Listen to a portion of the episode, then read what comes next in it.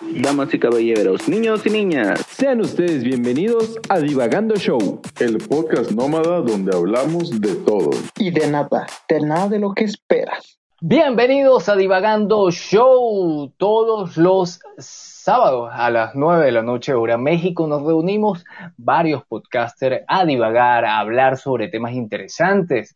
Hoy vamos a hablar sobre el rock and roll, sobre este género que a todos nos ha fascinado y, ha traspasado generaciones.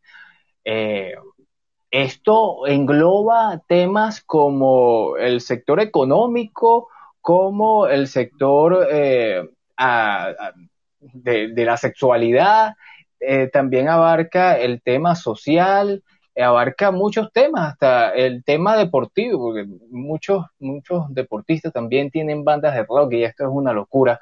Entonces, bueno, les recordamos que Divagando Show eh, va a estar viajando por cada uno de los podcasts cada semana, un tema y va a estar alojado en las redes sociales de un podcaster eh, mm, diferente cada semana, ¿ok? En esta oportunidad tenemos a Alexis Carranco con City Day, tenemos a Arturo eh, Carto con los Apodcastoles, a Oscar González con eh, Cuidando mi Dinero y Elkin con No seas pendejo Project. Pero bueno, seguramente se nos van a unir todas, muchos otros podcasters. estamos en Green Room y bueno, es muy divertido porque estamos en vivo, pero lo puedes escuchar eh, luego, luego eh, grabado. Ok, vamos a empezar a hablar sobre este tema del rock and roll. Quiero que alguien me hable de su banda preferida, pero también de su canción preferida. Seguramente cada uno tiene su soundtrack preferido de rock and roll. Adelante, muchachos pues ya que los veo muy callados. Fíjate que a mí me gusta mucho la de ACDC, la de ah, Camino al Infierno, ¿cómo se llama? Highway, to Hell. Highway to Hell, esa mera. Ese sí sabe inglés. el elquinazo sí usa Dolingo, yo no. y además no es por nada, pero sí me tocó llegar a ver a ICDC en vivo y qué bandota, realmente de esas bandas de, aunque no tienen tanta parafernalia ni nada, pero ahí es cuando te das cuenta que un grupo de músicos que saben tocar bien y le ponen alma, hijo, te, te prende hasta, hasta el alma, padre. Mielquinazo, tú que eres rockstar y cuéntanos también, ¿Sabían que no es acá por balconear a alguien, pero alguien era promotor musical? ¿Qué? Ay, güey, cuéntanos más. bueno, no era, no sé si era promotor, pero sí producía eventos. Eh, pero bueno, sí, también. Tocó de vez en cuando hacerlo. Eh, precisamente lo hice porque la música me gustaba desde los seis años. Y desde los seis años yo he escuchado una banda He escuchado varias bandas en mi vida, ¿cierto? Pero hay una banda que me acompaña desde los seis años, increíblemente, eh, y he madurado mi gusto por esa banda. Y tengo que decir que esa banda es Queen. El primer álbum que tuve de Queen en mis manos era Killer Queen. Y me enamoré de la forma en la que se compaginaban estos cuatro músicos a todo nivel. Ya luego fui aprendiendo más de la historia de la banda y pues obviamente fui creciendo y conociendo más de otras bandas, pero en mi top 5 de bandas siempre va a estar Queen y creo que va a estar siempre en el top número 3 de, las, de esas cinco bandas. ¿Qué canción me gusta particularmente de ellos? Eh, mira, yo te podría decir que la primera canción que escuché de ellos, que es Killer Queen, pero pasé por Fat Bottom Girls, Luego pasé por las bandas sonoras que hicieron de Flash Gordon y, y la banda sonora de Highlanders. Eh, y ya luego se volvió una banda mucho más épica y al final pues podría decir también que una canción que, que me marca mucho de, de Queen es Show Must Go On porque fue la última canción que, que interpretó Freddie Mercury. De hecho, cuando hicieron el videoclip de la canción Show Must Go On, a los dos días él murió. en su casa en, Londres.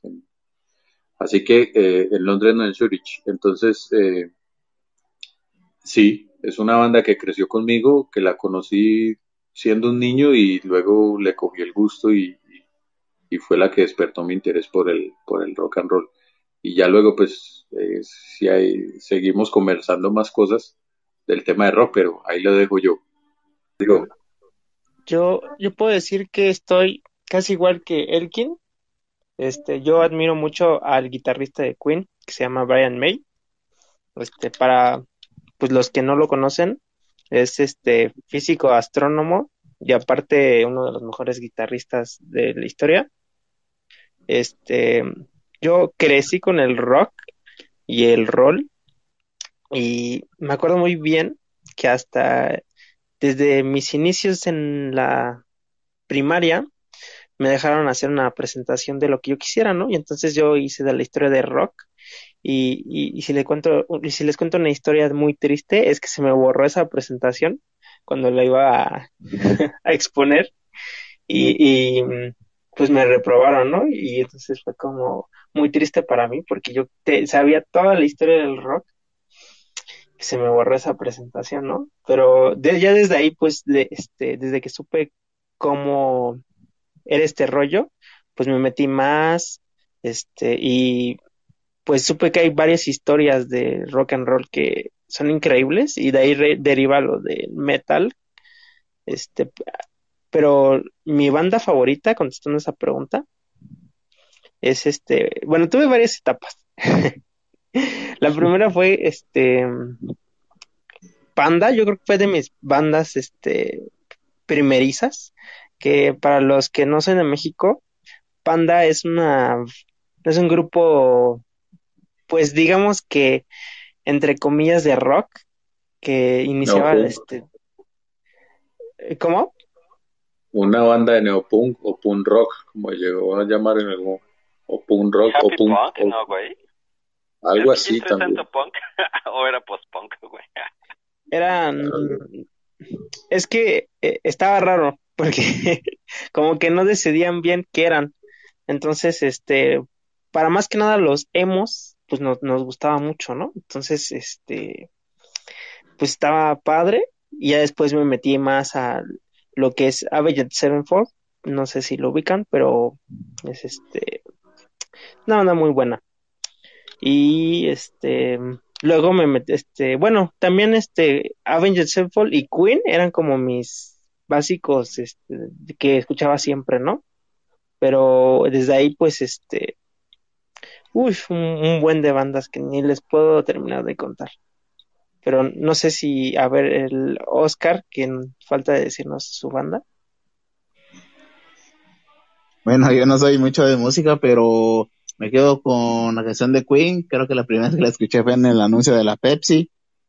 Después vi la película.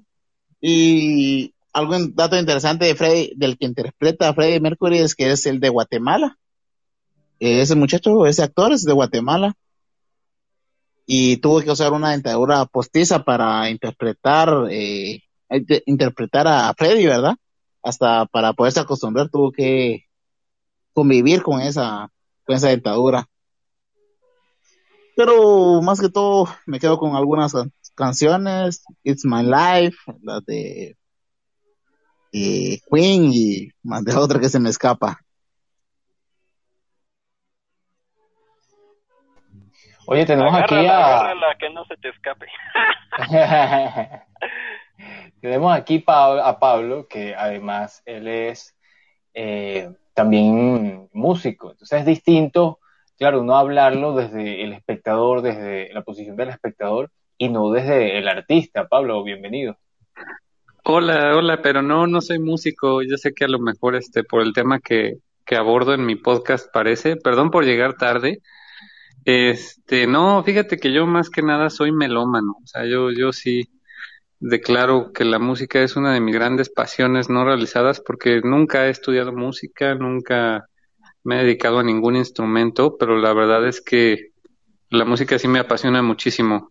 Qué bueno que pude, aunque sea llegar tarde y, venirlos a acompañar un rato. La pregunta era sobre la banda favorita. porque creo que no llegué cuando la formularon.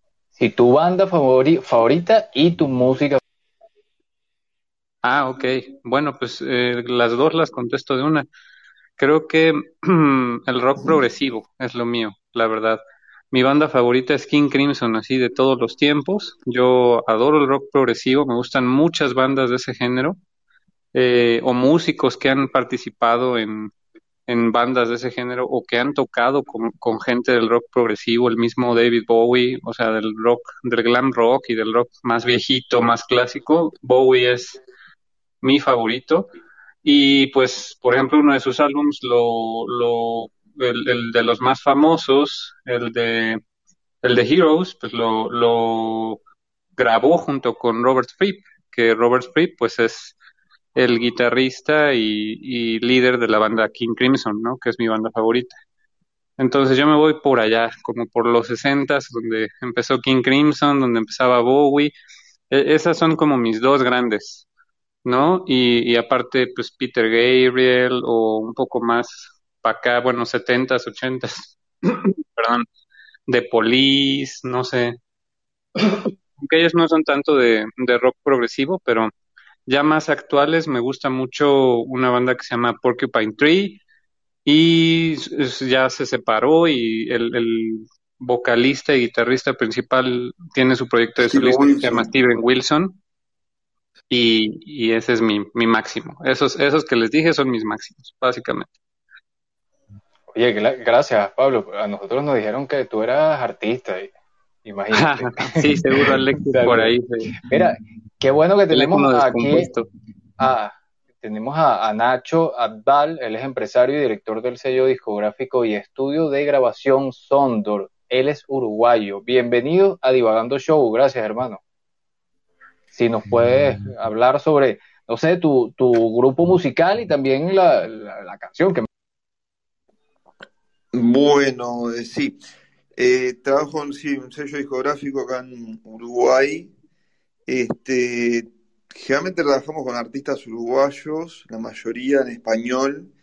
Y bueno, hay un tema, es que en Uruguay hay muy pocos artistas que trascienden mundialmente. Digo, no, no, no hay una clara referencia de un artista que diga, pa, hasta en China lo conocen. Yo, yo generalmente trabajo en eso, tengo que escuchar también, viste, acá se mueve mucho la tropical, pero tropical Uruguay, eh, se, se le llama plena, que es lo que más se vende hoy en día. Pero reggaetón no se consume generalmente del exterior, este, no es mi estilo que me gusta a mí, eh, me parece espantoso porque cero creatividad, eh, las letras todas sexualizadas, eh, no sé, la, digo, la, la, que más consume son las mujeres, eso, que cuando en verdad tipo, está el feminismo que está en contra de, de, del hombre, que no sé qué, no sé qué cuánto, pero las letras de, del reggaetón, si uno empieza a escucharlas, es a la mujer la tratan como si fuera un objeto sexual y nada más, viste, tipo rodear. Tenés tipo, no sé, una Ferrari y alrededor ocho mujeres que, no sé, te están tocando ahí, tipo, es... No, no entiendo el feminismo que no critiquen ese, tipo, ese estilo de música. Pero voy a hablar de, de, mi gusto musical, que es, yo consumo más música, viste, en inglés. No, no me gusta el, el el rock en español no, no suena bien, no, no, queda bien. Es más cálido escuchar la música en inglés, por más que yo venda rock o pop uruguayo, ¿no? Eh, a mí me gustan más, digo, bandas del 60, 70.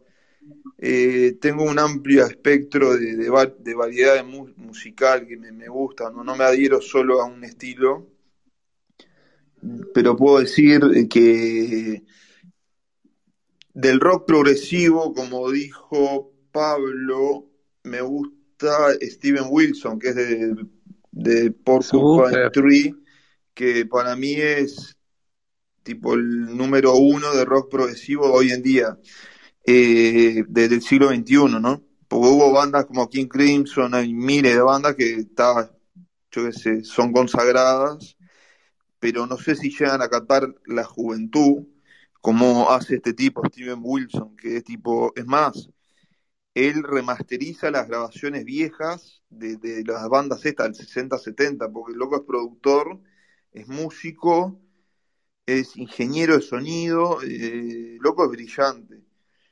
Este, pero a mí, digo, a mí la banda que me gustan ta- son más bien metálica. eh.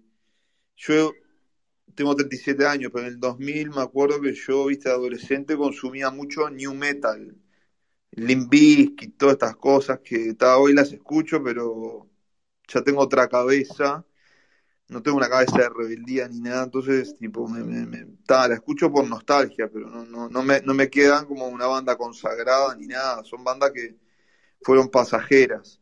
Hay bandas que sí están consagradas, que hoy siguen vigentes, pero yo lo que más sigo generalmente es Metallica y me gusta el heavy metal, eh, todo lo relacionado al metal es tipo es mi, mi, favorito, una palabra. ¿no? Después está bien el, pop no me gusta porque es muy es muy comercial, demasiado comercial, ¿viste? Utili- tipo, utilizan artistas que primero les escriben la letra a otras personas, las explotan y después ah, vienen las acusaciones, como Britney que la acusan, la acusaron, tiene juicios con, los- con el padre y la tutela, la plata. Hay miles de casos, ¿no? De esos. Y son, son como productos, no son músicos, una palabra. Se puede considerar músicos porque venden pero y cantan, pero más que eso, hasta ahí. Pero está, digo, mi banda es así, predilecta, metálica y también depende, eh, a ver, digo, lo que me pasa a mí, ¿no? En el 2000, cuando yo compraba CDs, este, uno compraba, tenía una biblioteca de CDs, pero tampoco tenía toda la música del mundo como la tenemos hoy en día en la palma de la mano. Yo, yo, por ejemplo, compraba un disco y estaba dos meses escuchando el disco hasta que me, me- me cansaba. Y claro, me lo, sé- me lo sabía de memoria, todas las letras, todas las canciones. Hoy en día, Pero todavía, ¿no? Todavía debes de hacerlo. Tú has de ser de la vieja escuela que todavía tiene CDs y no, los escucha por meses, ¿ya no? no, eh, yo ya, tipo, a mí me gusta avanzar un poco más en la tecnología, no me gusta quedarme un poco atrás. Y ahora por Spotify. Y sí, y bueno, de que se instaló Spotify acá en Uruguay en 2014, eh, empecé y dije, pa, acá, acá ya es el futuro. Digo, estaba YouTube, ¿no? Pero YouTube suena más, suena, no suena bien la música, ¿viste? El tema de con la compresión que usan y todo. Entonces, ya te digo, yo tenía una biblioteca, tipo, me gustaba exhibirla cuando venía gente. Ahora tengo todas unas cajas ahí guardadas y tal. ya está, tipo, tengo todo en la palma de la mano, ¿viste? Sí, no, yo también, ahí tengo unas cajas de discos. Son buenos. Oye, Pablo, pero, por ejemplo, Pablo, su podcast se dedica a los a la música de los videojuegos. Pablo, ¿tú de dónde agarras tanta música? Uy, no, ni, ni me, ni me pregunten sobre eso, porque eso es, eso es todo un programa. Yo, yo la verdad, hablando ya de música de videojuegos, pues sí les podría recomendar muchas bandas de rock y también bandas de metal. Por ejemplo, hay una muy buena que se llama Metroid Metal, que es toda la música de, de Metroid eh, en estilo metal. También hay una que se llama Night of the Rounds, que es toda la música de Final Fantasy en metal. Entonces esas bandas y, y luego tienen integrantes latinoamericanos, este, o hay bandas latinoamericanas también de, de rock, de jazz, de funk, que son este, pues de música de videojuegos, ¿no? Eh, yo básicamente eso es lo que abordo en mi podcast, música, pero de videojuegos, de todos los estilos, ¿no? Pero pues sí, es un temazo, así que nos daría para horas. Y yo tengo una pregunta abierta para todos. Eh, ¿ustedes creen que el, el rock jamás va a morir? Ay, güey. Es que fíjate que lo que decía Nacho con lo del metal, yo, o sea, escuchas el metal de los 70 y si alguien ahorita escucha ese metal, muchos van a decir, eso no es metal. Entonces como que van cambiando y se van transformando muchos géneros. Es que también ahí viene la pregunta, ¿qué es rock y qué no es? Porque muchos me, me pueden decir, bueno, rock and roll es también el grupo mexicano Maná. Y otros no, otros se espantan y dicen, oye, ¿cómo me vas a meter ahí a, a Maná en, en el rock? Que ellos lo que hacen es pop, más o menos lo que estaba también hablando Nacho. yo, cre yo quiero que divaguemos también sobre este término, o sea, de sobre qué realmente es, rock o qué, qué, banda no, no cala dentro de, de este espectro. Yo creo que, digo, el, todas las bandas son pop, porque en verdad pop es popular. Bandas, todas las bandas hacen música no comercial o comercial. El tema que, claro, por ejemplo, Maná, como decís vos, acá en Uruguay también hay algunos que te dicen, no, eso es una banda pop eh, de, para mujeres, no sé qué, pero tiene algo algo de rock tiene, porque hay melodías y sobre todo los primeros discos, ¿no? Los últimos ya no me, ya eran más pop muy comercial, pero hasta el Unplugged, que creo para mí fue el mejor, el Unplugged ese de Manás espectacular, pero yo te digo, los anteriores, tenía guitarra, tipo, era un rock para mí, pop rock por lo menos te diría, pero el pop está metido en todas las bandas, Metallica, por más que sea metal o que sea, tiene canciones que, se definen eh, hits que están dentro de lo popular, digo, venden por esas canciones. Y el pop, en verdad, la palabra pop es popular. Digo, no, no, no es que, ah, solo Britney Spears o, una nenita que canta y se hace millonaria. Digo, uno creo que también mezcla eso, ¿viste? Tipo, y también, como decís vos, Jonathan, eh, eh, yo qué sé, digo, la, gente en casilla, los metaleros son, pero creo que los metaleros son los más que critican, ¿viste? Como diciendo, es una falta de respeto que me digas eso, ¿cómo vas a decir que Maná es rock cuando son unos poperos de miércoles?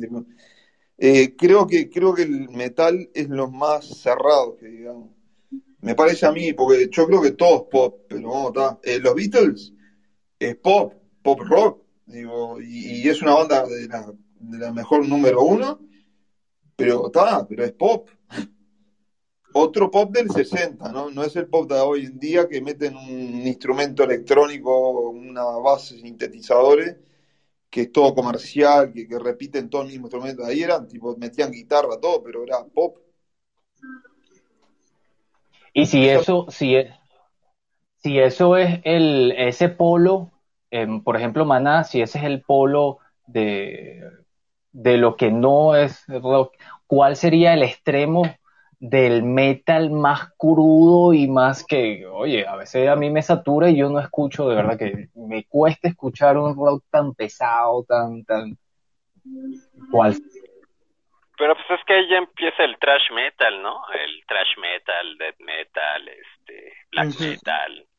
Eh, sí, está el doom metal, el group metal, el, hay tanta variedad de metal que tipo no no puedes no, no te puedo encasillar ninguna de nada porque creo que la que gritan más y todo es eh, death metal, una que a mí por ejemplo no me gustan las que son tipo poder, que no se entiende nada, pero eh, hay bandas así, otras bandas metálicas me gusta porque se entiende lo que dice y los riffs de las guitarras, pero está el thrash metal, el, heavy metal, eh, el metal más gritón, viste así, tipo, está difícil.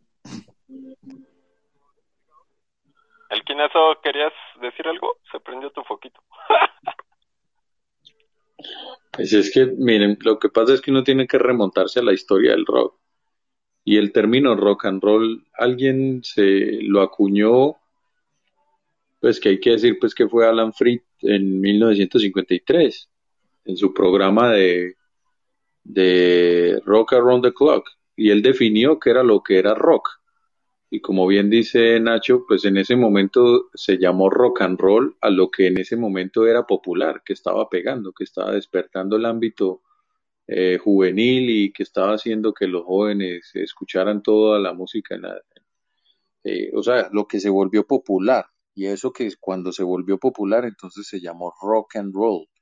Eh, como para los que lo que están lo que están preguntando para responder la pregunta un poco de Arturo el rock no va a morir, porque el rock en, esencia es una actitud, ¿cierto? Es una actitud. Mientras siga existiendo juventud en el mundo, va a existir rock.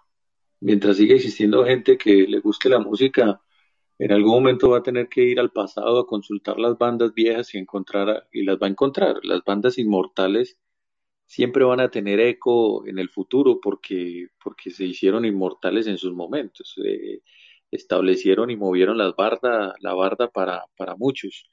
Y, y habrán muchas y millones de bandas, obviamente, que, que, siguiendo de pronto esa estela, de pronto fracasen y no lleguen a ser tan populares, también es cierto. Pero lo cierto, lo cierto del caso es que el, rock no va a morir en ese sentido. Eh, respecto a, a, la tendencia, recuerden muchachos que nosotros, el rock de nosotros nació copiando el rock en, en inglés, eso es cierto. Básicamente en ese sentido nos ayudaron los chilenos, los peruanos, los argentinos y los mexicanos, obviamente. Eh, y ya cada, cada nosotros no, no, no, pudimos como, como generar una onda de rock en español fuerte porque particularmente el rock era más contestatario dependiendo de la, de la realidad particular de cada uno de nuestros países y en ese sentido no tuvimos gente o músicos que se hicieron muy famosos localmente pero que poco nada trascendieron en todo este trasegar latinoamericano, a pesar de que hablamos el mismo idioma. Así que en ese sentido, pues, el, como el tema ahí de, que por qué el rock pueda no morir, yo no creo que muera. Y, independientemente de lo que pueda estar sucediendo en el futuro. Eh, por otro lado, eh, hay niveles, o sea, yo les puedo contar mi historia de que yo sí empecé escuchando y llegué hasta lo más oscuro que se puede llegar en la música, ¿cierto? Pues en el tema de, de, sonidos fuertes en el, metal. Eh, llegué a K-pop, a mí me gusta el K-pop, hay, hay, hay, hay música que uno tiene que, que, que recibir de muy buena, o sea, hay que recibirla, hay que recibirla y, y, sacar cosas, porque, en algún momento la música es una manifestación también del espíritu humano. Entonces, eh, descartarla de plano me parece pues un poco, eh, pues es un poco como mi podcast, ¿cierto? Un poco ser un poco, ser un poco pendejo, pues, porque pues, al final todos somos seres humanos y estamos interconectados y, la música de alguna manera habla, que no necesariamente tengamos que, en términos de consumo, consumir todo lo que a todos les gusta, eso también es cierto. Eh, pero, por ejemplo, yo como metalero declarado, porque a pesar de que inicio mi amor por la música con una banda como Queen, pasé por bandas de metal, pues, y una icónica para mí obviamente es Black Sabbath, que es la madre de, lo que se llamó metal o el heavy metal, eh, en el sentido estricto de la palabra, ¿cierto? El por qué históricamente se llamó metal, sonido del metal, y, y haciendo todo un barrido con bandas que, que, que en algún momento me asustaron, me asustaba escucharlas y como le pasaba a Jonathan, en algún momento no las entendía, no las, ni siquiera compartía la filosofía que tenía ni nada, pero en ese apego al querer descubrir y entender cuáles eran esos mensajes, pues eh, empecé a llegar a bandas muy brutales y, tocar fondo, pues, o tocar lo más oscuro de eso, pues me permitió como abrirme a, a otros sonidos, ¿cierto? Porque ya había llegado como a lo más teso, a lo más duro, a lo más pesado que se puede llegar, al hueso, si se quiere y ahí cualquier cosa pues ya me parece como, como, pues yo diría que a partir de eso cualquier cosa me parecería pop. Sin embargo, yo sí quiero, como para cerrar la intervención, lo, que es en esencia para mí, lo que cataloga algo como rock y digno de seguir siempre va a ser el power trio, guitarra, bajo y batería. Y una banda que se pegue de la guitarra, bajo y batería como un power trio, así esté haciendo reggae, así esté haciendo eh, eh, funk, así esté haciendo pop si se quiere, haciendo punk o lo que sea. Esa es la esencia, ¿cierto? Esa es la esencia. Guitarra, bajo y batería y, y, en ese sentido, pues, eh, me parece que el, rock no va a morir nunca, porque siempre van a haber chicos que quieran tocar guitarra. Yo, por ejemplo, toco batería y mi amor por la batería lo despertó eh, precisamente eh, Metallica y, y Genesis con, con Phil Collins por los sonidos de la batería, cómo hacía la reverberación de, la, de, de, los ecos de esas baterías y ya luego pues diferentes pues actores eh, dentro de la escena musical. Pero mientras sigue existiendo un loquillo que quiera tocar el instrumento, no que quiera correr un loop en, en un sintetizador, sino que quiera tocar el instrumento y golpear el instrumento y, y rasgar la guitarra y hacerla llorar y el rock no va a morir. Pablo, querías hablar, ¿no? Sí, eh, pues sí, yo concuerdo con Elkin. Yo creo que también mientras existan guitarras eléctricas va a existir el rock también. Eh, y em, aprovechando que mencionas los Power Trios, perdón por meter el gol, pero sí les quiero recomendar mucho. También a Nacho, que yo sé que dice que no escucha mucha música eh, pues en español. Esta no es en español, es de un, de un Power Trio mexicano que se llama Johnny Nasty Boots. Eh, Johnny es mi amigo, es mi colaborador y tiene una banda que pues es el Power Trio clásico, guitarra, batería y bajo, que ya tienen un álbum por ahí y sacaron otro como en vivo.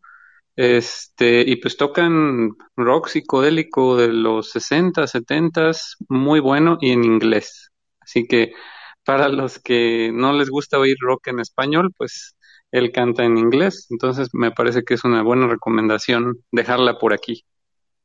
Perfecto, perfecto.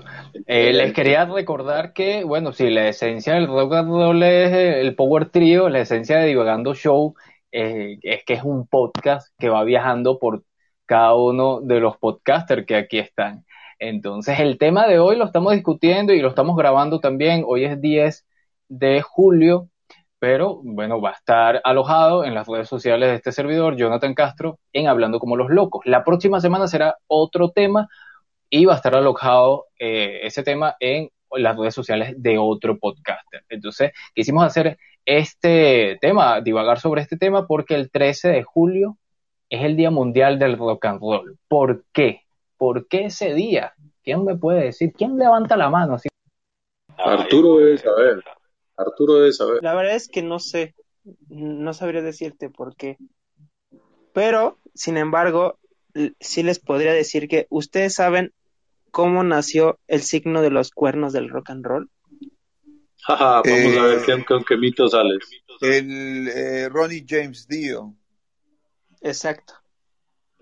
A ver, Nacho, Pero no, no era cuernos satánicos. Él, tengo entendido que lo hizo como un gesto, no, me acuerdo bien, pero no, no era que una gesticulación normal.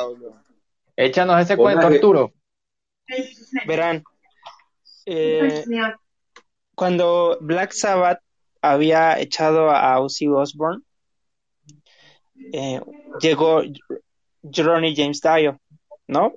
Y llegó con experiencias nuevas. Y una de esas era de que colocaba con sus dos, con su dedo índice y el ¿cuál es? el meñique, los levantaba para ahuyentar al diablo, porque lo hacía su abuelita, era un signo italiano que le decía maloscio, ¿no? Entonces, era una superstición para ahuyentar al diablo.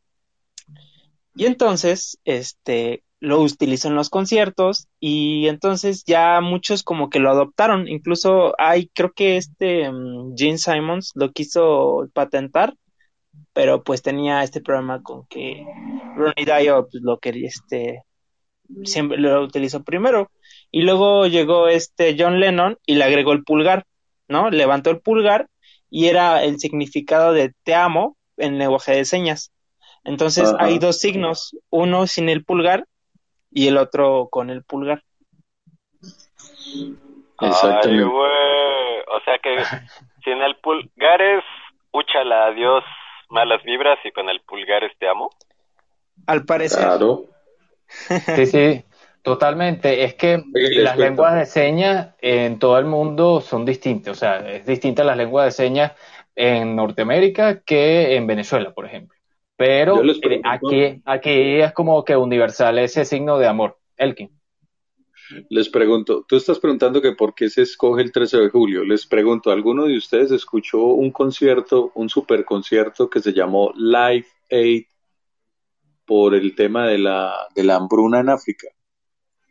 En Etiopía y, Somalia particularmente. ¿Alguno se acuerda de eso o no? Fue donde grabó este Michael Jackson. First Aid Live no era lo por lo de Queen, no. Pues de hecho ese concierto, ojo, ese concierto se realizó el 13 de julio de 1985. Mm. Y entonces esa reunión de estrellas que iba desde Paul McCartney, desde Queen precisamente, que sale en la película, si los que vieron Bohemia Rhapsody recuerdan que el final de la peli, o al principio de la película, eh, sale, sale Freddy pues en esa, en esa actuación eh, y que precisamente fue en esa actuación donde se catapultó, se, se, consagró Queen. Pero bueno, ustedes saben que soy un fanático de Queen.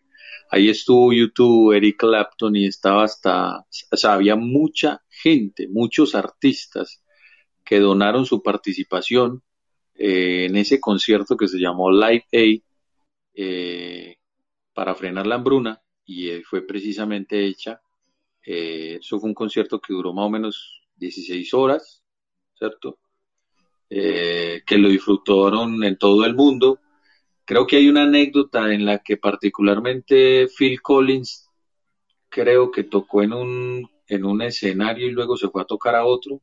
Bueno, no sé, que en Estados Unidos tocó en Inglaterra y luego se fue a tocar a, a Estados Unidos. Lo hizo en un Concord en el mismo día. Eh, pero bueno, básicamente eso, es, eso es lo que hizo que se celebrara o se celebre o se conmemore el Día Mundial del Rock. Que un 13 de julio de 1985 se reunieran o entre Londres y Filadelfia alrededor de, del tema de la hambruna, un grupo brutal de artistas, de estrellas, precisamente del rock, jalonando y empujando, como es lo que hace el rock and roll, que es empujar y dinamizar las, la, los movimientos sociales. Eh, claro. eh, precisamente, y, y, eso pues es como para que lo tengan ahí pues. Ese, efectivamente ese evento se llevó a cabo en dos escenarios principales, simultáneos, siendo estos organizados en la ciudad de Londres, en, en Inglaterra, y Filadelfia, Estados Unidos pero quiero que sea también Nacho que nos hable un poco también de cómo son, cómo se organiza un, concierto y después sí podemos hablar también de temas locos del rock and roll o experiencias que hemos tenido nosotros en, el concierto, drogas, sexo. Ay, güey. Oye, nada más déjenme saludar a Poncho que se nos unió, Poncho del podcast Ruki y el profe Arturo de Rompiendo la Tiza, que está en la audiencia y en un ratito más sube. Ahora sí, perdón, Nacho. no, eh, digo, nosotros no, no, no, no, no armamos conciertos, pero los conciertos acá en Uruguay son poroto comparado con eso, eso que llenan estadios. Acá no, no llenamos ni, ni, ni tres cuadras, digo, somos tan chicos. Somos pero, tan pero ¿sabes, que... Nacho? Nacho, que eso ¿Eh? no es tan común. O sea, llenar estadios no es tan común, ¿te acordás? Pues no sé, ¿te acordás que eso no lo hacían las bandas? No sé, acá vino, bueno, acá te diría que vino una vez, dos veces vino Paul McCartney, en 2012, 2014, y llenó el estadio que tenemos acá, y fue mucha gente. Eh, tema que vinieron muchos argentinos, entonces se llenó el estadio. Después vino en el 2018 los Rolling Stones, y, y no llenaron el estadio, porque habían tocado como ocho veces en Argentina, entonces los argentinos no vinieron a Uruguay, pero las entradas más caras no se vendieron, entonces la gente que vieron que como que la, los que pagan más entradas son los que hacen poco, los que están cerca del, de, del escenario. Había todo vacía las sillas y una valla, entonces habilitaron a los que habían pagado un poco menos para que se metieran ahí, porque ya, ya no tenía sentido, si no era tipo todo vacío y, y las bandas necesitan la energía de, lo, de, de, los músicos. Pero esa es la última banda que vino. Después acá, después vinieron Bastry Boy y todas estas cosas que ya son todos viejos, pero ya pasaron de moda. Yo no las fui a ver, pero, una, pero una anécdota, una, una, anécdota, muchachos, a Jonathan que está preguntando cosas, miren, les cuento que las bandas no llenaban estadios, eso es solo un mito. Eso solo hasta, hasta unas bandas en algún momento llegaron a llenar estadios. Eh, y, se ve, y se vendió el sueño de que las bandas debían tocar en grandes escenarios, pero realmente las bandas tocaban en, en teatros y en auditorios pequeños a medida que iban girando por todos los países en los que iban. Eh, es así como, como hay, hay hay historias incluso con los Beatles. Los Beatles no empezaron tocando en un gran estadio, empezaron tocando en un bar que a lo sumo llenó, llenaba con 200, 300 personas. Así que eh, luego pues se fue generando como este mito, esta leyenda de que, de que las bandas tocaban para mucha gente. Es como lo acaba de decir Nacho, realmente las bandas tocaban para el que los escuchara y sentían el calor de la gente en los escenarios pequeños donde podían estar. Eh, solamente para, para, tenerlo ahí anecdóticamente, eh, la, la, la, primera banda que, que, se logró establecer como banda de llena estadios fue Queen, la segunda fue, fue precisamente YouTube, eh, luego fue otra banda, o en el contexto de esas bandas fue también Def Leppard, o sea, es decir, que eran bandas que te aseguraban de unos estadios llenos y, y, y el evento súper épico, pues, o la epicidad pues del tema del, del rock. Obviamente que seguramente eh, tenemos aquí, si tenemos a otras que eran bandas más tipo show, más tipo y que llenaban de alguna manera algunos, algunos estadios. Pero por ejemplo nosotros heredamos como el mito de que efectivamente si no llegabas a tocar a un gran evento, un gran estadio, pues no estabas girando. Cuando realmente lo que les importaba a las bandas era girar por todos lados y tocar en diferentes sitios, diferentes, incluso discotecas, eh, auditorios de escuelas, cosas así, eh, para, para ir haciéndose un nombre y porque al final lo que interesaba más que llenar un estadio era que se vendieran los discos. Bien, bien, Elkin. Oye, aquí está el profe Arturo, que seguramente tenía una banda de rock, eh, pero ahora es profesor, pues. ¿Cómo está, profe? Cuéntenos alguna anécdota o, un, grupo y una música, una canción que le gusta. Bueno, todo bien, saludos, perdón eh, eh, por entrar a esta hora, pero a esta hora ya me pude liberar un poquito las eh, responsabilidades aquí para participar. Oiga, les cuento, Costa Rica está olvidado en, en, el escenario de los grupos de bandas de rock grandes. ya muy viejito vino Iron Maiden aquí y vino Metallica también pero eh, le, llaman los posers, ¿verdad? Gente que va, porque de ahí viene la banda, va a tocar, son famosos, pero tal vez nunca escucharon una canción de ellos. Entonces, eh, yo no sé si lo han tratado el tema, pero yo podría sugerir, aunque ya sea el cierre, es que el rock está muerto en realidad, como, como en los 80, 90. Está, existe y suena, pero ya no es un género revolucionario y mucho menos eh, que causa escándalo como, como antes lo hacían. Eh, el rockero rockero toda la vida. Yo pienso que decía Elkin que las bandas eh, no buscaban un estadio lleno, lo que busca una banda es un escucha fiel que va a ser fiel hasta la tumba. Si a usted le gusta una banda adolescente, le va a gustar hasta que se muera. mi anécdota es, mi acercamiento al inglés ocurrió por una, una serie de, de fábulas que daban que dentro de la fábula se aparecían videos de música en inglés. Y recuerdo que escuché la canción Owner of a Lonely Heart del grupo Yes, eh, perdón, sí, de Yes, y, y me, me, enganché. O sea, era un niño, tenía entre 6, 8 años, y me enganché con el género, me enganché con el inglés. Qué buena rola. claro, y eso me, me, todavía la escucho, todavía me encanta, y me doy cuenta de que, de que de que el rock resona, resuena de alguna manera con, con emociones de uno, ya sea niño, adolescente, incluso adulto, eh, es interesante. Y algo que no sé si lo han tocado, en mi caso, mi, mi, mi familia me llevó a, estar muy cerca de, de, de, la religión evangélica, entonces yo soy rockero cristiano, pero resulta que eso no significa que la gente lo acepta a uno ni que lo quiere la mayoría de problemas que tuve en mi adolescencia se relacionaron con que yo escuchaba bandas de rock cristiano. Mis líderes, pastores o personas que me conocían me criticaban porque no podían aceptar que había una banda que se llama, por ejemplo, Baron Cross, que es como escuchar a Iron Maiden, que cantaba música cristiana. Entonces, eh, eh, tras de que ya el rock de por sí ya era rebelión, dentro del contexto cristiano, era todavía más eh, rebelión porque la gente no podía aceptarlo. Entonces era terrible ser rockero hasta los huesos y que la gente que lo viera uno vestido negro y tuve pelo largo, casi me pongo aretes, casi me pongo un tatuaje, pero en la U de pelo largo estudiando inglés, imagínense la pinta que tenía, ¿verdad? Soy muy alto, muy blanco, ojos claros y el, el chavalo del pelo largo, greñudo y rock cristiano, ¿qué es esto? Eh, eh, entonces las bandas que más me, formaron en mi adolescencia fueron Petra, White Cross, Striper, uh, Baron Cross, eh, DC Talk, hay una banda guatemalteca que se llama Vox Day, que es excelente de, de música rock cristiana, y el rock se transformó, de repente dejó de ser algo que, que no se escuchaba mucho, y se escucha en cualquier película, en cualquier fábula, en cualquier cómic, ahí está el rock sonando, incluso los videojuegos.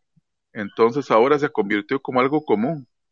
Entonces ahora no hay tanto. Yo no sé qué pasa en la industria, pero nos hace falta rock. Y igual en el tema de rock cristiano es igual. Ya no es igual. Las bandas incluso viejas han tenido que volver a sacar música para volver a ese sonido entre los 80 y 90 que tenía un poco de rebelión o revolución. Siento que le hace falta al rock. Si no lo tiene, no sé, no sé. Creo que la, la película de Queen ayudó mucho como a darle auge a la banda y al género, pero creo que, que estos espacios para hablar de rock pues sirven para iniciar a la gente que tal vez está fuera del género que, que, lo escuche y que se anime a escuchar rock. Y como les decía, eh, les hablé de mi experimento de Estereofilia, es una radio que puse ahí a sonar un montón de música rock cristiana que no se escucha en ningún lugar porque no hay espacio para ese tipo de género, que es como un subgénero dentro del rock. El género abarcó y sigue abarcando varias, otros, otros lugares, vamos a llamarlo así, eh, el tema religioso, pero tocaste un tema bastante interesante que son las películas. No sé si quieren, si quieren también hablar un poco de esto. Claro, está la icónica eh, o más reciente ahorita de, de Queen, pero ¿qué otras películas recuerdan que toquen el tema del rock? Rock of Ages, que fue un musical que permitió escuchar a mucha gente, a Journey, que, permitió eh, retomar y, y algunos nos teletransportó a ese momento donde escuchábamos esas bandas por primera vez. Yo particularmente de esa película la, la, la, la recuerdo con mucho cariño. Eh, no sé si ustedes se acuerdan de ese musical en el que participó Tom Cruise también, eh, en que participó Alec Baldwin, en que participaron y la, y la banda sonora, o sea, la, la- como era un musical en esencia era toda la, toda la, toda todo el rock pues de, de, ese entonces, incluso está eh, pues canciones muy emblemáticas, pues, pues, para hablarles de Journey, pues obviamente está eh, Don't Stop Believing, pues que es una de las canciones más escuchadas en toda la historia del rock. Eh, así que para yo les pongo esa, esa pues así como por hablar de una inicialmente. Ay, güey, ¿cómo se llama la película que hizo el que era el guasón y se murió? Que sale como el de caballero. Heath Ledger.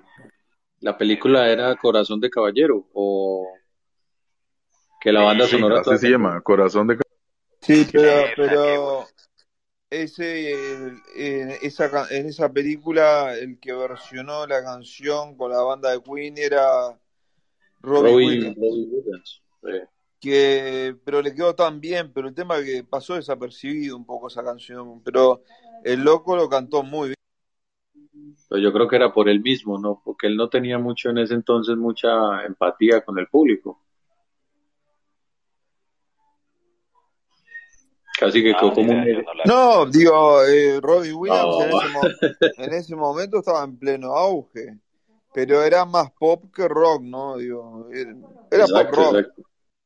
Sí, sí, sí, Sí, yo recuerdo, hay hay una escena de famoso Iron Man, ¿verdad? Que hay una escena, creo que es de Ozzy Osbourne, es la canción, ¿verdad? Que se usa cuando él sale de la cueva con la primera armadura que hace, muy icónica esa imagen, y el sonido detrás es rock, ¿verdad? No es otro género, es rock lo que suena cuando él sale, bueno, Iron Man, ¿verdad? Metal, ¿verdad? Tiene que haber un sonido Iron ahí, Man. Pero genial, ese, o sea, es- ese es Black Sabbath, Black Sabbath en su máxima expresión. Black Sabbath, sí, ok, pero buenísimo, entonces eh, está ahí, el rock está ahí, pero no sé, no crece, lo que digo es que volvemos a lo de antes, pero no hay de ahora, ¿verdad? Yo extraño mucho a, a Audioslave, por ejemplo, lástima, Chris Cornell, de verdad, era un rock, bueno, maravilloso. Ahora soy ¿Han más de la, YouTube y en esos, ¿Han visto la, la serie de Peaky Blinders? Ese soundtrack que tiene esa serie con puros grupos británicos, así entre rock y más moderno, hijo, es también de lo mejor. Los eh, Peaky Blinders, de, que está en Netflix. Sí, esa, esa. Muy buena, muy buen actor también. Se la ha jugado en la serie, sí. Muy buena banda sonora. Yo voy a nombrar una película que seguramente ustedes dirán que es malísima, pero es de, de las malas es la mejor, que se llama Escuela de Rock. No, no, nada, para nada, jamás. Buenísimo. Mala, mala, porque no, no, no. Es entretenida, es con Jack Black, digo, creo le metió ahí su personaje, ¿no? A los No, y tiene una niños ahí, anécdota esa lo dio película. bien, vos. Para mí, Sí, sí. Y la anécdota, y la película tiene una anécdota. Recuerden que, que eh, hombre, estos locos. mm, Led Zeppelin no permitía versiones de sus canciones. Entonces hay una anécdota que Jack Black con todo el equipo de producción le pidieron en un video a los señores de Led Zeppelin, casi que implorándole que les permitiera usar sus canciones en la peli. ¿Qué, qué tal? Oigan, está Poncho Campo también aquí. Queremos que nos hable también de rock. Él estaba por aquí, vino, y se fue. ¿Qué onda, banda? ¿Cómo andan? Bastante interesante el tema, hablando un poquito de esa película de School of Rock, que por lo cierto, ay, aunque dicen que chafona o algo, no, la verdad es que a mí me encanta. Jack Black es muy, muy fan del rock y hay una película que se llama Tenacious D, precisamente de él, que, que habla de su banda. Y, la verdad es que él está súper, súper enfocado en el tema del rock, ¿no? Él es, es así como que muy fan. Y bueno, también hablando de, de, de Led Zeppelin, hay una película que se llama El mundo según Way, donde tocan Stairway to Heaven. Y también la toman como una canción de que cada persona que agarra una guitarra es la, la primera canción que toca. Entonces, pues sí va como ese tema del rock muy influenciado, pues en todo que dices, es cierto, o sea, no, no sé, no sé si escuche un poquito pretencioso, pero pues aparte de pues hacer todo esto, yo también soy músico y sí es cierto, o sea, al final de cuentas cuando estás empezando a tocar la guitarra dices, güey, me quiero aprender Stairway to Heaven, güey, porque se escucha muy chido y todo eso y pues se pone bastante. Esa, esa es la película que en un taxi cantan, es Queen lo que canta en un taxi, que es una comedia rock. Sí, El Mundo según Wayne hicieron tres películas, tres o, o dos. Sí, y esa en la, en la de Tenacious D, el, como la batalla final que es contra el diablo, el vocalista que hace diablo. la voz, ajá, el vocalista que hace la voz de ahí es el vocalista de, este, el baterista que era de Nirvana, que ahorita Foo es de la banda, De este, ajá, este de Grove, de los Foo Foo Fighters. Fighters. Entonces, güey, le meten un efectazo tan cabrón en su voz que dices, wow, o sea, y la verdad es que la canción, yo la tengo porque está en Spotify y la escucho y digo, no mames, o sea, qué super canción de rock, tanto la parte metal y todo eso que sacan, como la parte acústica que hace este Jack. Mm. Sí, de hecho, Tenacious D le hace a, le, sirvió de, de telonero muchas veces a Foo Fighters, ¿sabías eso? No, no sabía, pero la verdad es que se la jaló con el tema que realizó al último. La verdad es que la voz, la batería, la letra que está entre metal desastrosa y graciosa, la verdad es que era un su-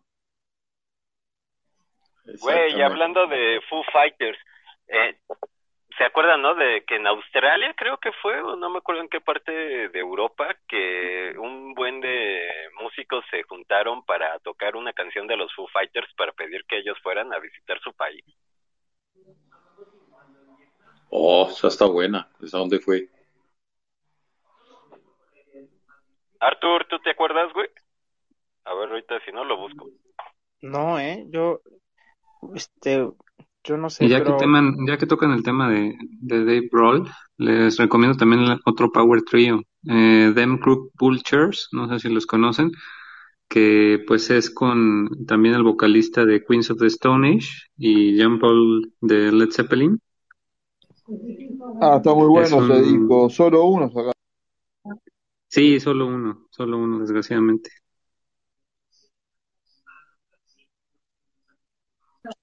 Ah, no encuentro la información. pero- Igual, eh, sí, eh, es verdad eso, que hay una ciudad donde una cantidad de músicos eh, tocaron una canción de Foo Fighters y lograron que vayan a tocar ahí. No sé dónde fue, pero es verdad. Fue hace unos años, ¿eh? Sí, y, pero si pueden ver el video es impresionante porque son como 100 músicos, entonces ves un buen de batacas y todo se coordina. Sí, una, cantidad de baterías, guitarras, eh, como que todo el pueblo estuvo ahí, viste, no sé, una... Es raro porque digo, está, Foo Fighters es una buena banda, pero yo qué sé, no, no, no sé, me parece demencial lo que hicieron. Muy raro. Digo, como si fuera una banda, como si fueran los Beatles, viste, pero está. Yo creo que también pasó un poco de moda la banda esa, pero bueno. Fíjense que creo que en el rock and roll empiezan varias cosas, empiezan las parafilias, empiezan este consumo de sustancias, este, más que nada el rock and roll como que creo que representó una, no sé decirlo, una revolución a lo que antes era pues conservador y entonces el rock and roll era como una salida para eso. Y creo que ahorita que justamente les digo que el rock and roll murió, es porque muchos ya no ven eso en la música de ahora. Sí, ahora en lo, el reggaetón. lo ves en el reggaetón asqueroso. Bueno, que es no, cierto. que no, no disimula, es demasiado vulgar, o sea, es, es, es demasiado vulgar. El rock, y había letras de rock tal vez muy, muy fuertes, pero, o escuchando Muchachos, los oiga, hay cosas. pero recuerden, pero Arturo, recuerda a Monty Cruz, recuerda a Kiss, o sea, eh, eso no es, o sea, nosotros tenemos que estar también en, en contexto, pues, o sea, eh, llegó un momento donde eh, teníamos bandas como Poison, donde teníamos una serie de locos que lo único que querían era tocar rock y acostarse con chicas, o sea, y Bueno, básicamente, sí, sí, sí, o sea, en, digamos, en eh, los tiempos, o sea, me parece que a- a- hacerlo tan categórico, pues obviamente que, que guardada las proporciones, pues sí, yo tampoco soy un defensor ni un abanderado pues de los nuevos géneros, pero sí, sí, sí tenemos que tener e- ese contexto. Recuerden qué tan escandaloso pudo haber sido el concierto de Gusto para mucha gente en ese contexto, donde la gente andaba desnuda. Que por más que nosotros hoy digamos que, que las letras misóginas que son propias de todas las, de toda la música durante toda la historia de la música, que no son solo del trap ni del reggaetón ni de nada, porque se escucha en todos lados. Eh, ¿cómo habría sido el contexto de eso? Yo, yo todavía no he visto un concierto de, de, de, de trap o de, o de reggaetón en el que la gente se desnuda, en cambio sí he visto conciertos en los que se tiene sexo en el escenario en death metal y, y, lo que fue Woodstock, o sea que miremos pues sin escandalizarnos, pero poniendo pues como palos ahí al fuego para que conversemos de eso. yo creo que el rock, pues, se unió a una generación que ocupaba liberarse y lo usó como, como parte de su representación. Eh, ni uno causó el otro, ni, ni al revés, pero sí fue, el rock siempre se relacionó al exceso. ¿verdad? Exceso en todo, en todo, en todo, en todo. Eh, eh, sexo, droga, eh, sustancias, todo, todo eh, eh, está relacionado al rock y estuvo relacionado al rock. Y quizá por eso pues llegó a haber una censura muy fuerte en que rock igual malo, rock igual sexo, rock igual muerte. Entonces eh, se le quitaba cualquier cosa buena relacionada con, con su género, o la música, o los músicos que estaban ahí, y se, y se, se prohibió. Pero sí, el, el rock está relacionado al exceso, sí. Pero no significa que tiene que ser siempre así. Más o menos lo que hablaba Nacho, por ejemplo, eh, Marilyn, Mon- Marilyn Manson también tuvo una acusación de violación a una actriz. También creo que salió algo respecto al mismo Elvis Presley, que tuvo, bueno, algunas ahí, algunas cosillas en su familia o algo así. Pues se casó con una chica menor de edad y eso era escandaloso, pues cuando se casó con Priscila era una niña. Tenía 13 años Priscila cuando Elvis Presley se casó con ella. Más que el güey era, este, bueno, se volvió adicto a las pastillas, cabrón. O sea que también hay. O por ejemplo, de cosas escandalosas, es, pues Mick Jagger, David Bowie, eh, Queen, o sea, ahí todo el las orgías que se armaban eran míticas, ¿no? Ah, no, nada más iba a decir que este, eso es más la fama que el género de música, ¿no? Sí, exacto. Lo que pasa es que si tú tienes tus iconos eh, de alguna manera inmersos en ese mundo, pues eso también se permea, ¿cierto? Eh, o sea, se proyecta hacia, hacia los seguidores y a los followers. Pero, pero sí, o sea, en su momento yo creo, Arturo y Nacho, no sé, que el rock sigue siendo contestatario, independientemente de, eso, por, el, por lo que pasamos en los ochentas y en los noventas. Por ejemplo, yo, yo soy de los que vio morir en su momento 10 años al pop por causa del grunge, por causa de bandas de rock alternativo que, que nos quitaron de encima tanto pop y que nos ayudaron a abrir la mente durante los años 90, incluso a poner el, eh, el foco sobre guerras como la de Sarajevo, la guerra, eh, mm, la guerra en, en Irlanda. Eh, o sea, habría que decir, por ejemplo, para el caso de Colombia, en algún momento nosotros tuvimos las notas rock de Radioactiva y fue un barrio sobre diferentes conciertos de bandas locales, underground, que empezaron a generar un movimiento eh, contestatario respecto a cómo el narcotráfico estaba cercenando la vida de los jóvenes.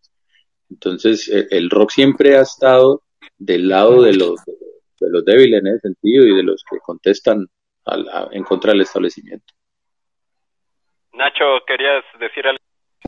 No, yo creo que es un, todo un tema generacional y también lo que te las bandas te marcan en la adolescencia. Si, eh, eh, seguramente todos, cuando tengamos noventa y pico años, 80, 70, con nuestros padres, dicen, ay, yo me acordaba esas bandas, de, de todas esas bandas que sonaban y todo, pero el tema es que para